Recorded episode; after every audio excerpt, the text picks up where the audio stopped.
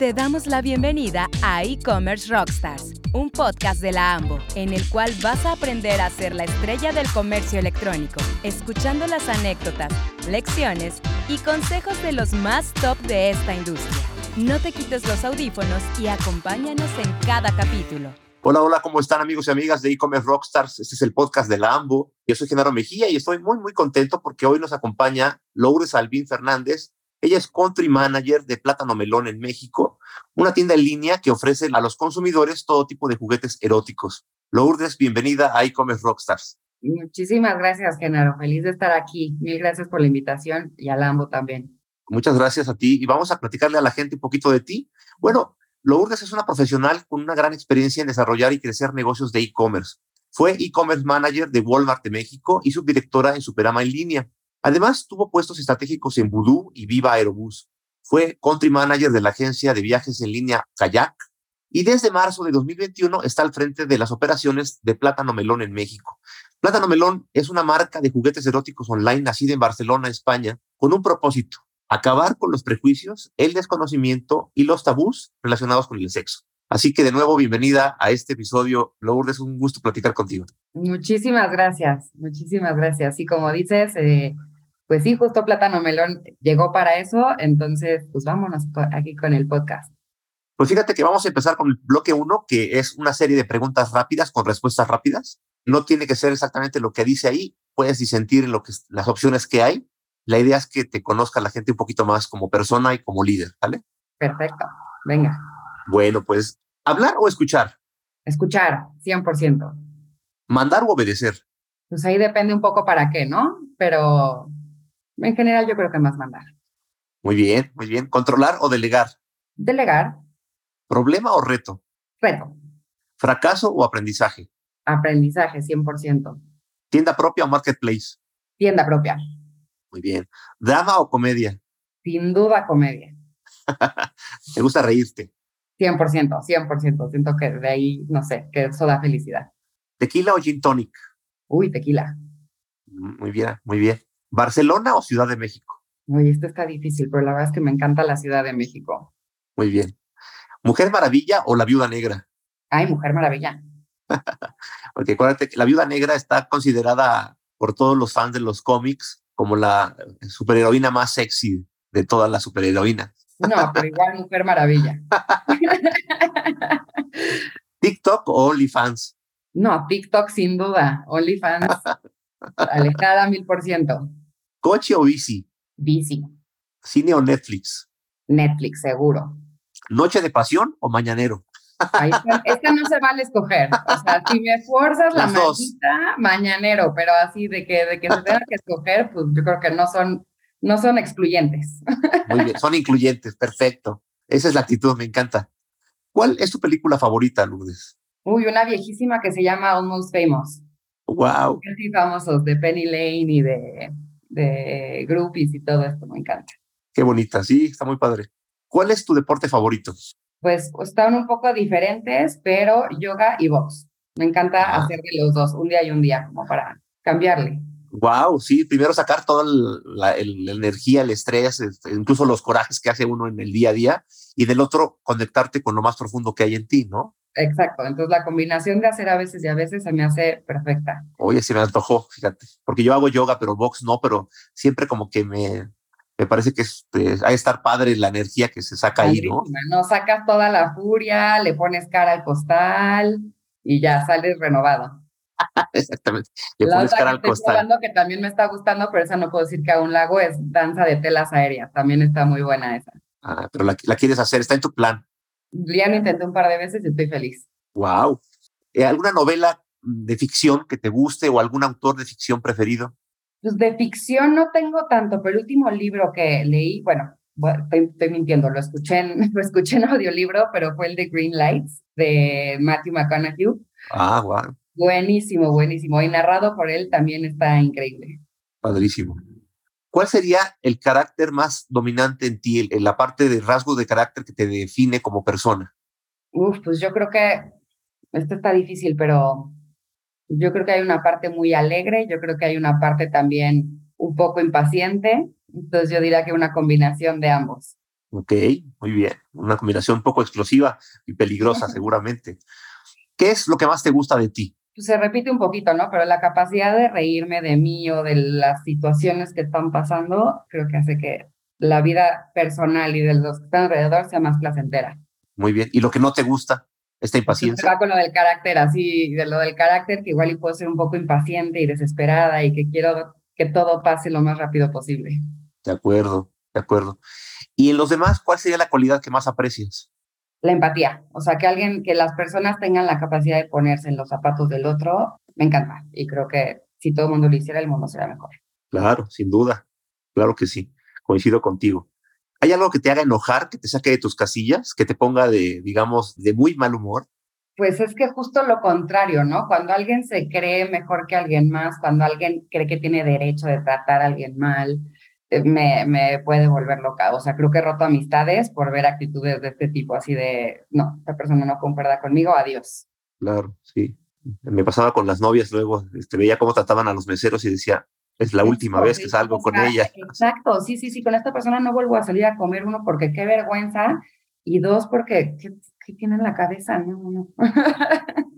en tu día a día, en un día normal, cotidiano para ti, ¿cuál sería el momento que más disfrutas o la actividad que más disfrutas? Pues una podría ser justo el momento de hacer ejercicio. Creo que hay dos, el momento de hacer ejercicio y el primer café del día. Me encanta, me encanta, me encanta. O sea, si mañana, entonces el primer café y el ejercicio casi siempre lo hago en la tarde, entonces también esa parte me gusta muchísimo. Buenísimo. Para ti, ¿qué sería la felicidad o qué sería ser feliz? Pues reírme con gente que quiero, o sea, como que en esos momentos así donde te estás muriendo de risa y aparte lo estás compartiendo con alguien, para mí eso es ser súper, súper feliz. ¿Y qué sería lo peor que te puede pasar en la vida?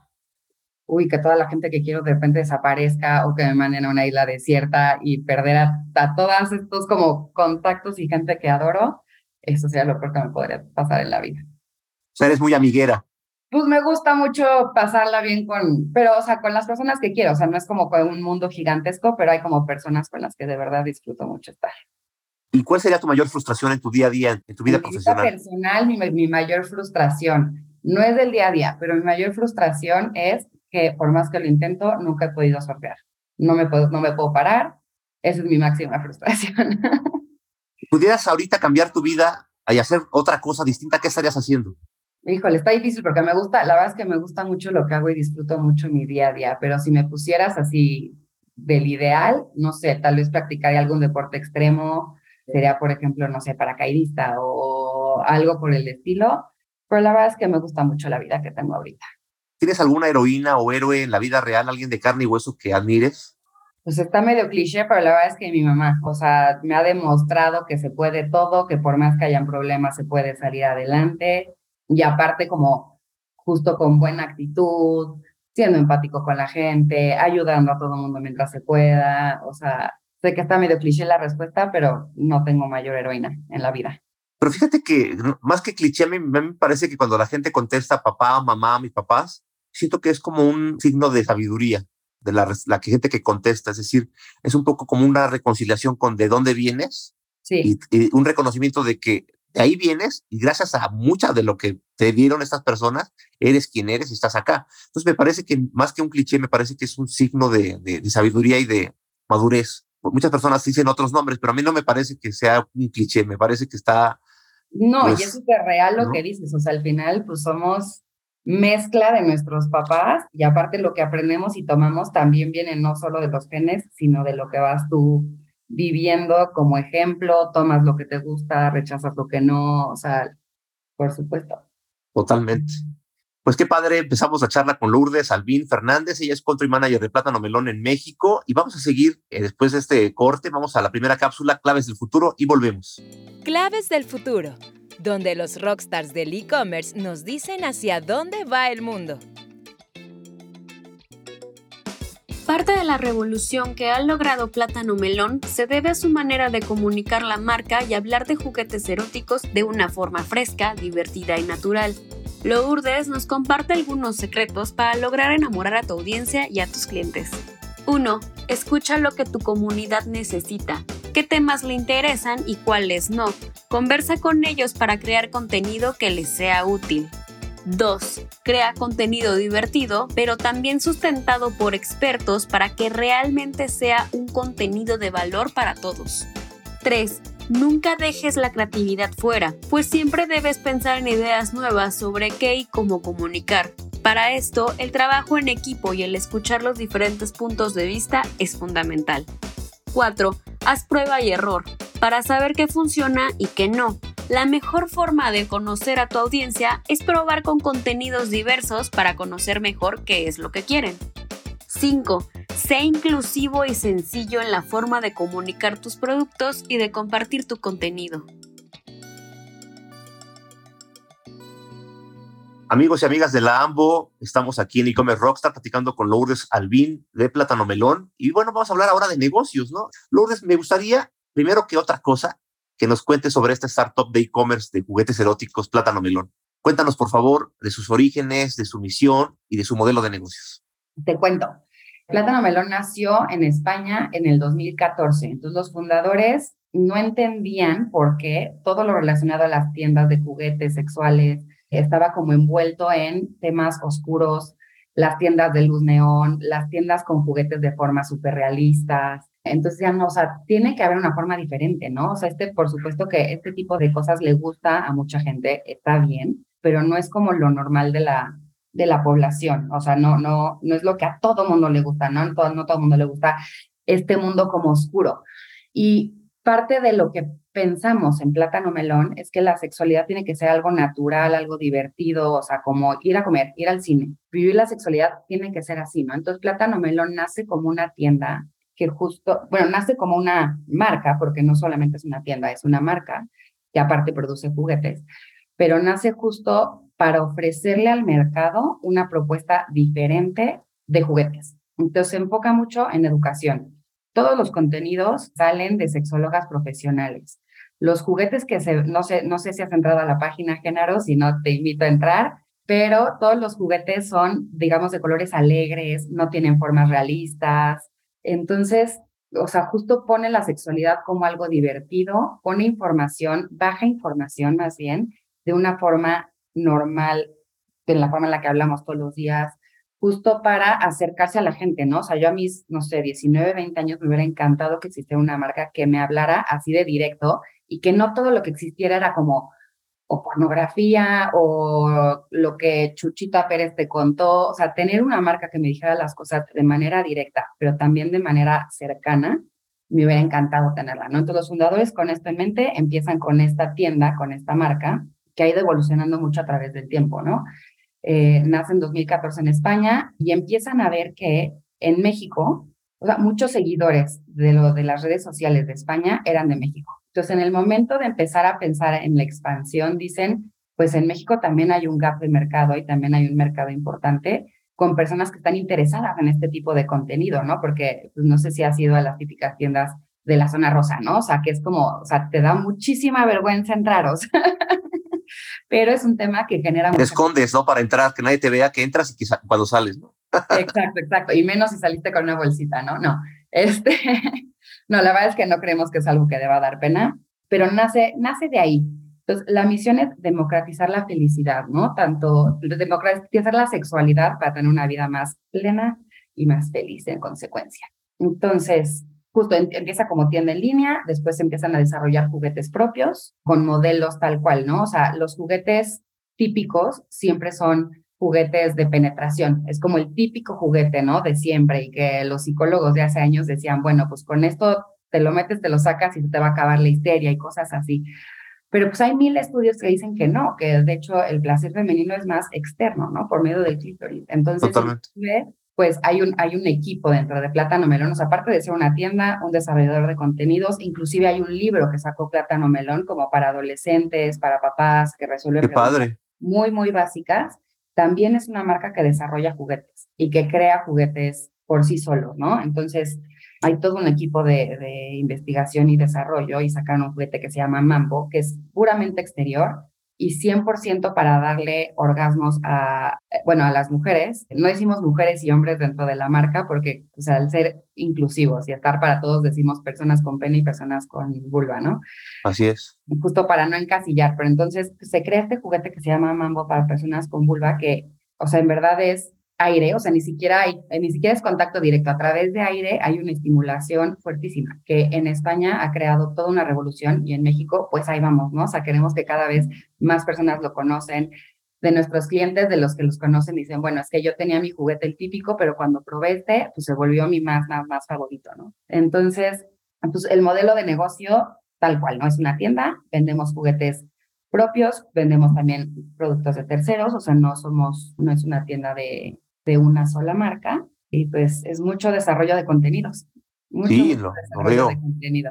Justo hablando de contenido, ah, desde, desde su nombre y la manera que comunican con sus audiencias, es un tono divertido, creativo, informal, un tono, pero también fresco, es decir, no es esta parte oscura como algo, algo prohibido, algo malo, algo, no sé, pues sí, como diabólico, ¿no? Como muchas, ah, digo, hay muchos clichés y también muchos tabús en México, sobre todo.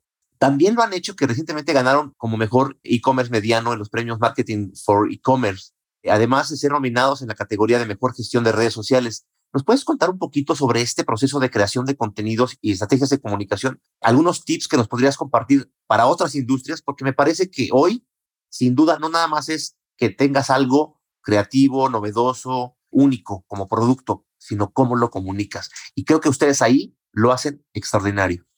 Te cuento, o sea, tomamos obviamente como inspiración mucho de lo que nos dice nuestra propia comunidad, ¿no? Eh, tenemos una comunidad súper activa, o sea, la verdad es que el engagement rate que tenemos es muy, muy, muy, muy alto y constantemente estamos en conversación y en comunicación con nuestra comunidad. Entonces puede ser tanto en redes sociales, hay un chat, entonces de ahí vamos empezando a mapear qué temas interesan, cuáles no, y de esta manera poner información al, como dices tú, ¿no? De manera cercana, de manera fresca, pero que sí le interese a las personas, en vez de tratar de forzar lo que nosotros queremos decir. La otra es tener expertos, o sea, la información viene directamente desde una sexóloga. Entonces, no tratamos de hacer nada más contenidos entretenidos, sino que sí traen mucha credibilidad detrás y podemos eh, colgarnos de alguna manera la medallita de que todo, todo, todo, todo lo que salga está ultra, ultra no solo validado, sino creado por estas personas expertas, ¿no? Entonces empezamos ya con este proceso, tratamos de hacerlo como con el mayor tiempo de anticipación y de ahí vamos a hacer un, un proceso creativo. Una, una recomendación que sí le podría dar mucha, a muchas marcas es tener en el equipo alguien específicamente creativo, ¿no? O sea, no solamente alguien que sea un gran artista, no solamente un gran estratega de redes sociales, sino que alguien que esté constantemente pensando en ideas, ideas, ideas, ideas, ideas para irlas bajando. Y ya, a partir de ahí vamos viendo las diferentes bajadas. Tenemos un equipo buenísimo de diseño, son un par de personas que la verdad es que los admiro muchísimo. Algo que también ayuda mucho, no, sé tú cuántos años tengas, no importa, yo tengo casi... 47. Yo 47. Este, pero el equipo es súper joven, ¿no?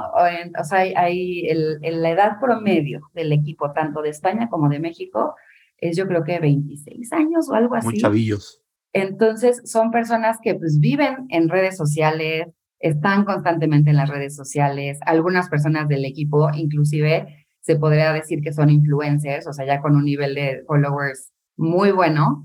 Entonces, pues al vivirlo, al estar ahí todo el día, al estarlo viendo, saben lo que funciona y saben lo que no funciona y saben lo que las personas que están en estos medios lo quieren ver, que quieren ver. Entonces, me encanta.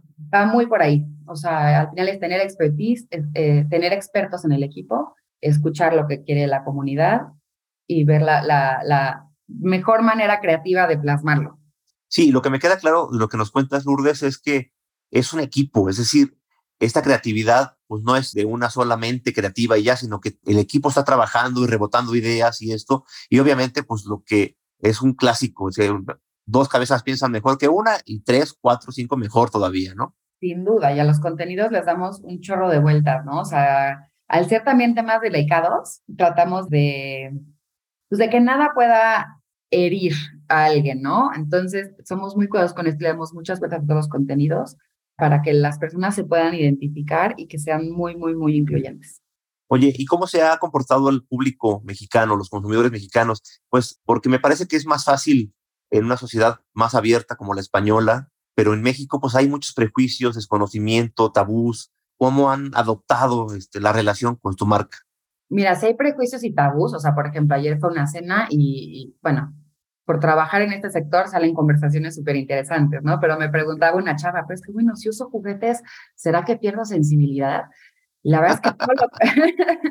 y la verdad es que todo lo contrario, ¿no? O parejas, así como en particular hombres que dicen, bueno, es que si mi pareja tiene un juguete, pues ya no va a querer tener relaciones conmigo, ¿no? O sea, me va a sustituir y al revés. Este, lo que vemos es que tener un juguete para uso individual te ayuda a conocerte mucho mejor, te ayuda también a darte seguridad en el tema sexual, ya que cuando estás con una pareja saber qué pedir, ¿no? O sea, algo que sí te dice la sexóloga bueno, si te pica algo y en la espalda y no llegas, pues le pides a alguien que te rasque y le dices cómo. En este punto debe ser igual, o sea, y si no sabes qué es lo que te gusta, es bien difícil poderlo comunicar. Y a nivel pareja lo que hemos visto es que ayuda mucho a mejor, o sea, entrar con juguetes en pareja ayuda mucho a la complicidad. O sea, al final las relaciones sexuales, cuando le metes un juguete, no es un sustituto, sino que es un plus. Es algo nuevo, es algo diferente. Entonces, pues ayuda mucho a que las parejas la pasen bien, prueben algo nuevo, se rían, experimenten. Entonces, en vez de ser un competidor, es una ayuda. Y algo que me encanta es que vemos que muchos hombres compran juguetes para mujeres. Y esto a mí me llena el corazón de felicidad, porque quiere decir que los hombres se están preocupando mucho por el disfrute también de sus parejas. Claro, eso es empatía, ¿no? Es empatía, justo. O sea, como marca, pues tenemos juguetes para hombres, juguetes para mujeres, pero sí, o sea, el 95, 90% de los productos son para mujeres. Pero alrededor del 20% de los compradores son hombres. Y lo interesante es que ese por 20% muchísimos, o sea, puedo decir un 15, son juguetes o para disfrutar en pareja o para su pareja. Entonces, esta parte, bueno, me, me fascina verlo, ¿no? y te da eh, esperanza también, ¿no? De que, de da esperanza.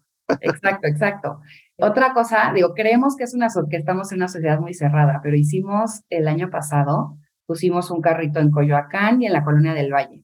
Entonces, lo pusimos con un poco de miedo, ¿no? Diciendo, bueno, nadie se va a querer acercar, nos van a dar la vuelta, eh, a la gente le da pena.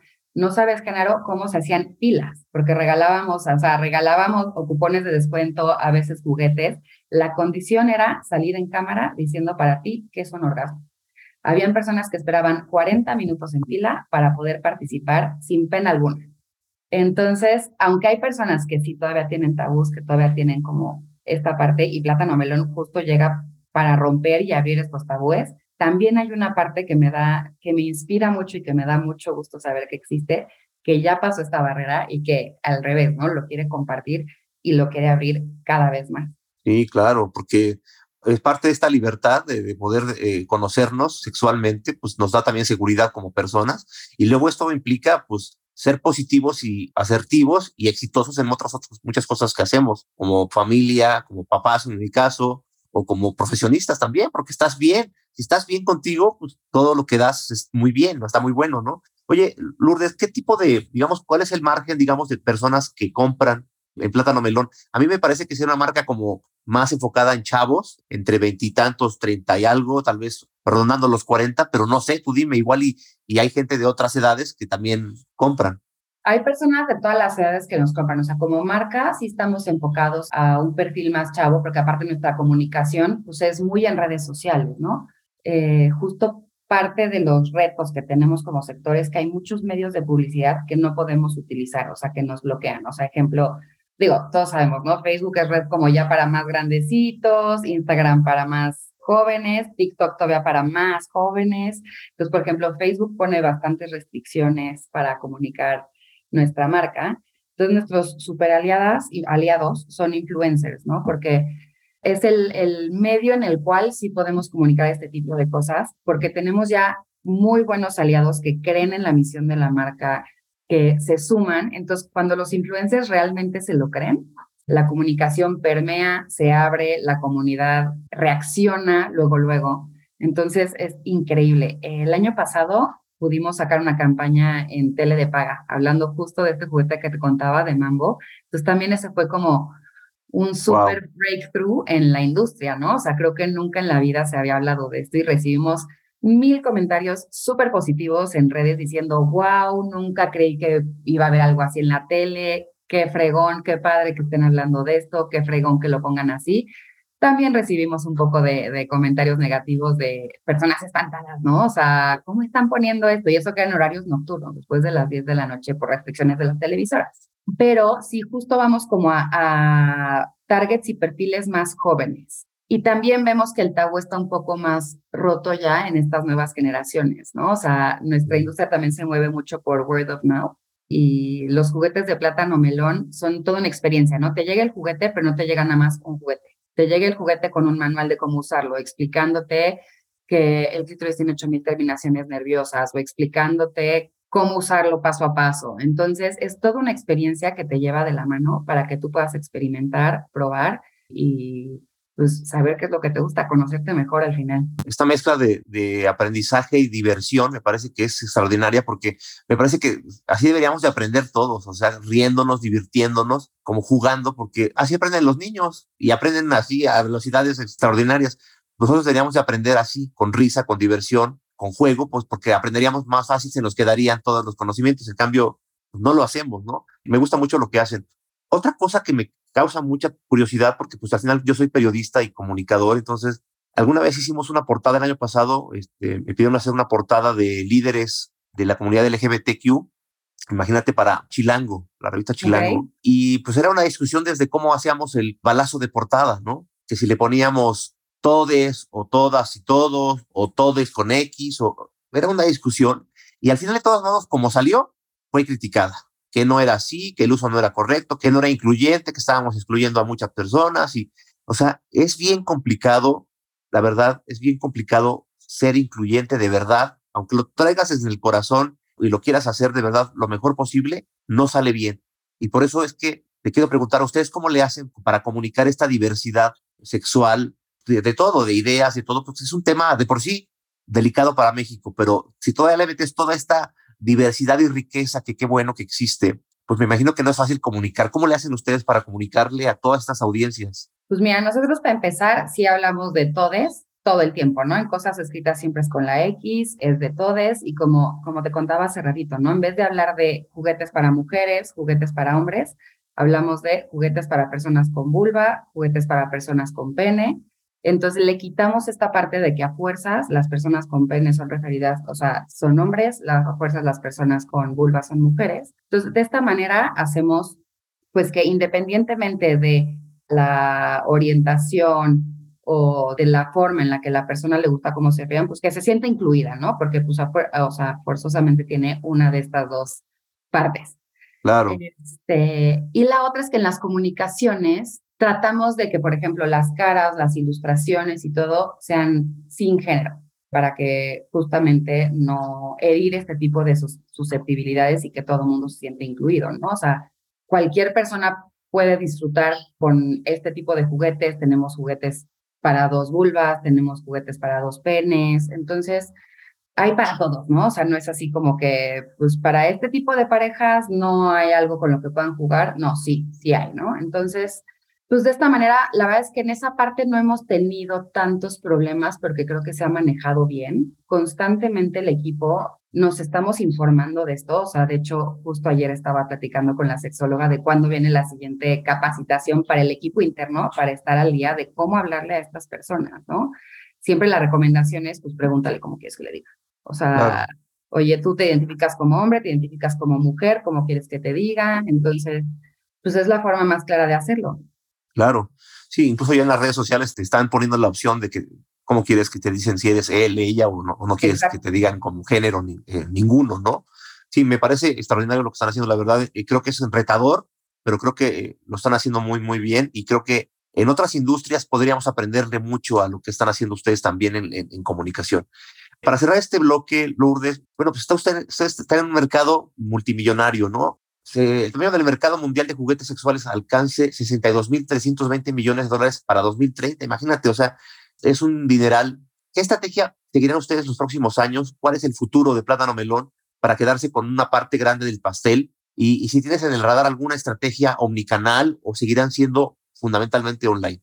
Mira, para llegar a este 2030 creo que todavía hay mucho camino por recorrer. Entonces, más que pelearnos con otras marcas por el pastel, ahorita en México creo que estamos peleándonos contra el tabú, todas las marcas que nos dedicamos a esto en conjunto, ¿no? Entonces, el punto ahorita es abrir camino y que más personas se atrevan, independientemente de a quién le compren. Obviamente yo quiero que le compren a Plátano Melón, pero mientras más marcas hablemos de esto, más se va a empezar a abrir. Y como la parte del word of mouth es básica en este tipo de cosas, mientras más personas lo hagan, más rápido va a crecer este pastel. Esa es una.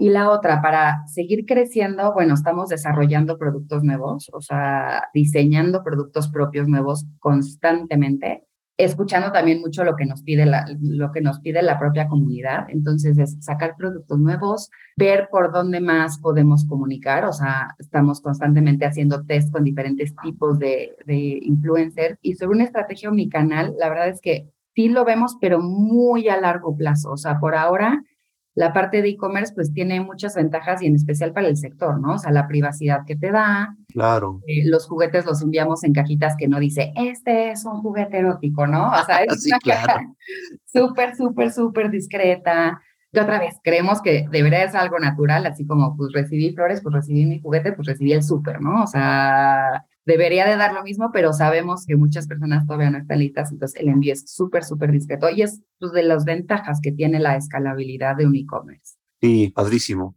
Oye, Lourdes, pues padrísimo conocer más de la empresa. Eh, gracias por la charla. Vamos a hacer una pequeña pausa.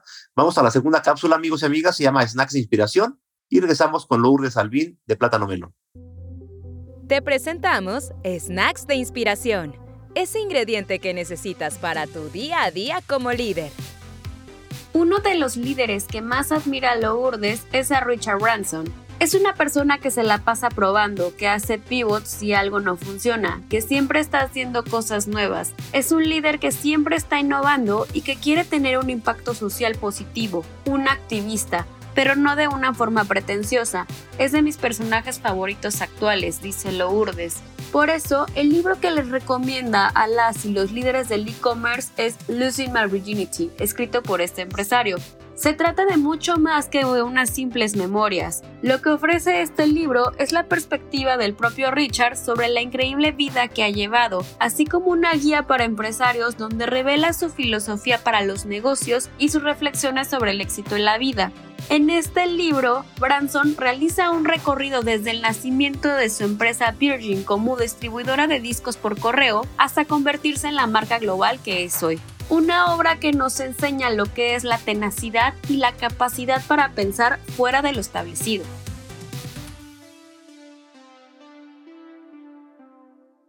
Estamos de regreso, amigos y amigas de e-commerce Rockstars. Estamos platicando con Lourdes Albín, Country Manager de Plátano Melón para México.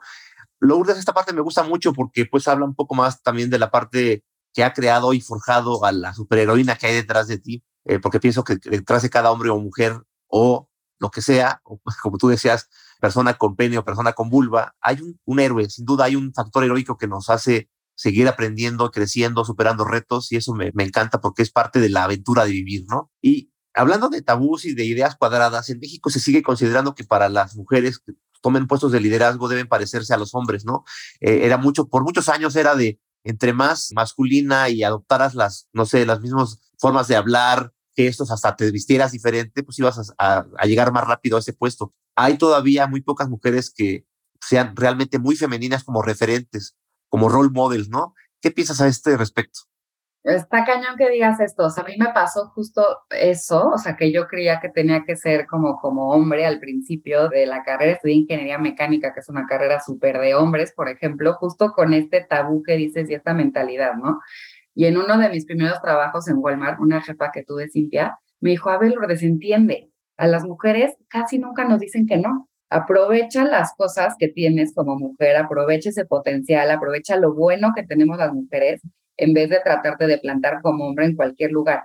Entonces, a partir de ahí, como que me cayó un 20 y dije, pues sí, cierto, ¿no? O sea, al final tenemos cosas buenísimas las mujeres muchas veces, y, y, no quiero generalizar, ¿no? Porque tampoco creo que los hombres sean más prácticos, las mujeres más empáticas, pero tal vez sí tenemos algo por ahí de poder ver más de una cosa a la vez, por ejemplo, o poder ver un panorama súper amplio. Entonces, para mí la clave es aprovechar estas cosas que tenemos o esta visión que tenemos y en vez de tratar como, de ser como hombres, pues aprovechar esto que tenemos, ¿no? Es algo que pasa mucho con las mujeres, es que compartimos mucho más con otras mujeres a veces que los hombres. Entonces, al compartir más, pues afianzas mejores relaciones, ¿no? Entonces, hay muchas cosas que tenemos las mujeres muy positivas que creo que tenemos que aprovechar más, que se están empezando también a valorar más en el mercado laboral.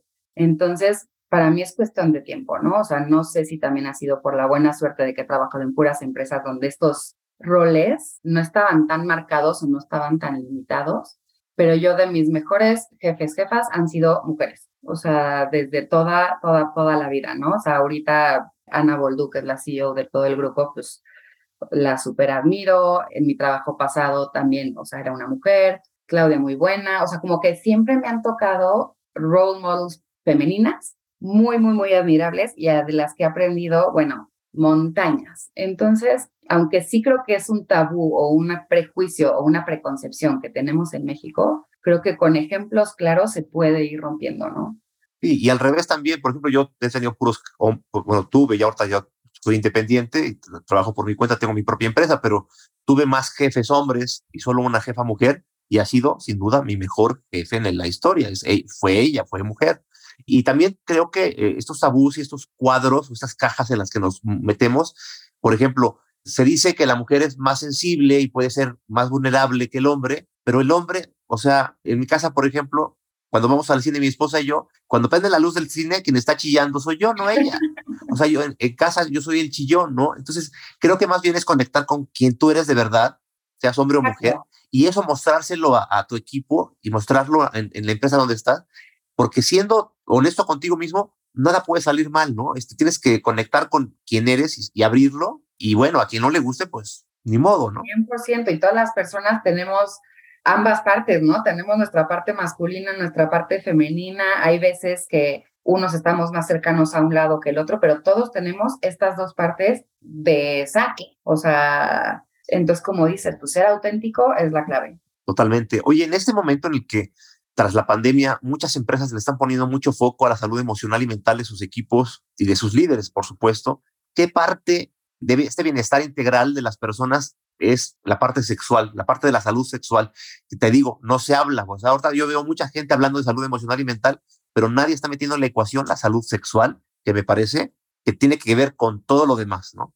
Pues es que tan importante como las otras dos que mencionas, ¿no? De hecho, uy, me quiero acordar de, ah, de hecho es, es un derecho marcado en la ONU, el derecho a una vida sexual plena, o sea, así, o sea, súper grande, ¿no? Quiero enviarte bien el, el artículo en el que sale, pero es un derecho marcado, así como el derecho a la libertad, el derecho a, no sé, a la alimentación, el derecho a tener una vida sexual plena está marcado por la ONU como una cosa importantísima o como un punto importantísimo de tener una vida plena 360. Entonces, o sea, pues es que justo es la misión de la empresa, ¿no? Naturalizarlo, democratizarlo, que todo el mundo tenga acceso, que no sea un tema tabú, porque aparte mientras más lo hablas, pues más te informas, más compartes. O sea, una pareja que no puede hablar de lo que le gusta y lo que no le gusta, pues qué tan satisfecha va a estar, ¿no? Al final. Y así como, pues tal cual, así como le, le puedes contar a una, una, amiga, este, va a comer este restaurante delicioso, pues decir, tuve esta experiencia buenísima, al final pues suma. O sea, lo único que puede hacer es sumar y sumar a la autoestima, sumar a la seguridad, sumar al catálogo de experiencias que puedes vivir de disfrute o no, pero lo probaste. Entonces, creo que sí es muy importante y es una pata tan importante como la salud mental, como la salud física, la salud sexual. Y eso que dices de disfrute me, me lleva a la siguiente pregunta, Lourdes, porque eh, hablar de placer en México sigue siendo un tabú para todos, hombres, mujeres. Estamos en una, siento yo, en una cultura del sufrimiento. ¿no? Da culpabilidad. sí, sí. O sea, me acuerdo incluso culturas de, algunas empresas, no voy a decir cuáles, que la única o dos veces que el tiempo que estuve ahí me salía yo a las seis. Ah, qué fácil. Oye, pues yo quiero un trabajo como el tuyo. Oye, ¿por qué te.? O sea, como que pasarla bien, como que te vayas de vacaciones, los días que tienes que ir de vacaciones, y te vas dos semanas de vacaciones, bueno, no se diga, eres mal visto. O sea, en general, placer es mal visto en general, pero sobre todo en las mujeres, ¿no? Pero, ¿qué pasa con esa cultura de, dicen, de, de, pues, de, sí, del drama, ¿no? De una cultura de mexicana y latinoamericana donde si sufres estás bien eres bueno y, y ay, pobre, porque ve el Facebook, por ejemplo, donde un montón de gente pone sus, ahí sus problemas y se, digamos, y todo el mundo está ahí sobre, ay, pobrecita de ti, o sea, autocompadeciéndose y compadeciendo a los demás, cuando el placer me parece, el disfrute me parece que es una de las misiones vitales de estar vivo. Pues 100%, o sea, para eso estamos aquí, ¿no? O sea, digo, no, estamos aquí para mucho más cosas, pero qué mejor que el día a día sea disfrutable, qué mejor que tu convivencia con otras personas sea disfrutable. Pues la sexualidad es un canal o un medio más para sumarle a este disfrute. Sí, totalmente. Oye, Lourdes, hay una pregunta importante para esta parte de encontrar tu heroína interna. ¿Cuál ha sido tu más grande crisis? Cuéntanos un poquito qué ocurrió, cómo la superaste y qué aprendiste de ella. Pues mira, creo que tiene que ver con la autenticidad, como dices, ¿no? Entonces, justo en algún punto tomé un trabajo que en papel se veía muy bien, pero que en rol era muy diferente a lo que yo creí que iba a ser. Entonces, lo tomé por las razones equivocadas, o sea, lo tomé por el lugar donde era, lo tomé por un salario X, y la verdad es que me di cuenta muy rápido que no, o sea, que por más que hubieran cosas positivas alrededor, no era justamente lo mío. Lo que aprendí es tal cual a regresar a ti, a ser auténtico, a, identificar qué te gusta, a identificar qué no te gusta y de verdad que sea tu hilo conductor en la vida. O sea, no soltarte de esa cadenita o no soltarte de esa cuerda, digamos como life, lifesaver, porque si no cuesta mucho trabajo el día a día, ¿no? Entonces mi crisis máxima fue el, puf, ¿qué hago? Ya tomé esta decisión, inclusive me mudé, este, pero pues no, no estoy tan feliz, no estoy tan feliz. Entonces fue, bueno, pues me regreso, o sea, me regreso, justo me sale esta oportunidad de plátano melón que me encanta, o sea, como que todo... ¿Y renunciaste? ¿Renunciaste a la empresa esta? Sí, sí, sí, sí, no, y es una muy buena empresa, ¿eh? O sea, la verdad es que, o sea, no, no, y es kayak y la verdad es que o sea, fui muy abierta al renunciar, ¿no? O sea, la verdad es que yo esperaba que mi día a día fuera diferente, no está siendo, y, por supuesto que todo mundo bien, o sea, todo, todo bien. Pero sí fue el tratar de, de encajar en un molde que no eres. Entonces creo que esa es una crisis muy, muy grande, muy difícil, pero que cuando te vuelves a agarrar de esta línea de vida o de este hilo, así que, pues no sé, como en la montaña, ¿no? Que vas así agarrándote, se vale regresar, se vale echar para atrás y se vale aprender, siempre y cuando te des cuenta de por qué lo estás haciendo y que no vuelvas a soltar esa cuerdita, ¿no? Se vale experimentar, se vale ir y venir, pero saber lo que tú quieres y ser auténtico es lo más importante. Qué padre, eso en todo, este, la gente que estudia estudiando una carrera y al tercer, cuarto semestre dice, ¿qué hago aquí? Esto no me gusta, pues ni modo, a empezar de nuevo, o sea, siempre se vale volver a empezar, ¿no? Va para atrás, exacto, va para atrás y vemos y, y vas viendo, ¿no? Pero en el momento que tu día a día no lo disfrutas, que dices, ay, tengo que volverme a despertar otra vez, es momento de repensarte y replantearte las cosas. Perfecto, buenísimo. Lourdes, ¿hay alguna fuente de inspiración cotidiana que tengas? ¿De qué te agarras cuando algo está saliendo mal o cuando todo está mal? ¿A qué te conectas para volver a tener esta inspiración? O sea, como fuente de inspiración, la verdad es que es mucho el equipo con el que trabajo. O sea, no sé si es por el sector, no sé por qué es, pero son personas que quieren realmente cambiar al mundo, o sea, que realmente quieren que se rompan estos esquemas, que se rompan estos tabús en México. Entonces, esa parte me inspira muchísimo. Otra parte que me inspira muchísimo son mensajes que de pronto nos llegan a las redes sociales, ¿no? Por ejemplo, es la primera vez que tuve un orgasmo, mil gracias por la información que me dieron, que me permitió vivirlo por primera vez, ¿no? Entonces, eso como que te da un aire de decir, wow, o sea, esto tiene impacto, o sea, tiene un impacto muy, muy grande y tiene un impacto muy, muy fuerte y tiene el potencial de tener mucho más impacto. Entonces, eso me inspira muchísimo en el día a día. Digo, el equipo es lo máximo, o sea, son personas alegres, con ganas de cambiar, digo, o sea, lo que tienen son estas ganas de cambiar, o sea, de en verdad generar un impacto en la sociedad. Entonces, o sea, me inspiran diario. Ahorita que estamos tal cual, ¿no? En, en el break platicábamos del modelo híbrido, los días que sí vamos a la oficina y que sí nos vemos, bueno, salgo con una sonrisa, así el corazón lleno. Me encanta, me encanta, me encanta. Lo disfrutas. Sí. Lourdes, para terminar la, entrevista, me gustaría que nos dieras algún mensaje final a las y los líderes que nos escuchan, líderes de e-commerce. ¿Qué pueden hacer? ¿Qué les puedes recomendar para romper esquemas? ¿no? Porque al final de cuentas, cuando tú empiezas a romper esquemas y casillas y cajas, lo que haces es crear cosas nuevas, conectarte a la creatividad que hay en ti y crear cosas nuevas, sorprendentes que van a cambiar al mundo, ¿no? ¿Qué pueden hacer estas personas, estos líderes, para llegar a conectarse a esa fuente de creatividad y romper esquemas? Uno es estar con las antenitas prendidas todo el tiempo, escuchando ideas nuevas, ¿no? O sea, la verdad es que es estar leyendo, escuchando, viendo tendencias, viendo qué hay, por qué sí, por qué funcionó X o Y cosa, es estar escuchando todo todo el tiempo. La otra es justo echar mano de las personas que tienes cercanas en el equipo, o sea, lo que decíamos hace rato, ¿no? O sea, el equipo es súper creativo, es un equipo que junta las cabezas y piensa en cosas increíbles. Y la otra es, pues, no tener miedo, ¿no? O sea, tal cual, prueba, error, prueba, error, y del error, más que un error de un fracaso, pues se aprende. Entonces, ¿qué funcionó? ¿Qué no funcionó?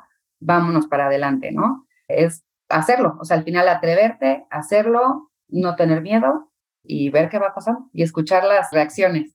Oye, Lourdes, pues muchas gracias por la charla. La verdad lo disfrutamos mucho. Fue divertido platicar contigo, aprendimos mucho. Eh, gracias por estar acá en e-commerce Rockstar. Feliz de la vida.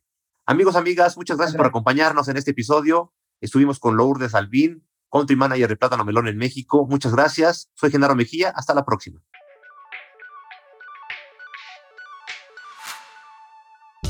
Conoce más tendencias, noticias y consejos en Café con Digital, un boletín diario con las actualizaciones mundiales sobre comercio electrónico. Más información de esta iniciativa en nuestras redes sociales de AMBO. Gracias por ser parte de este episodio. No te pierdas el siguiente y sigue aprendiendo de los expertos en e-commerce. Esto fue E-Commerce Rockstars, un podcast de la AMBO.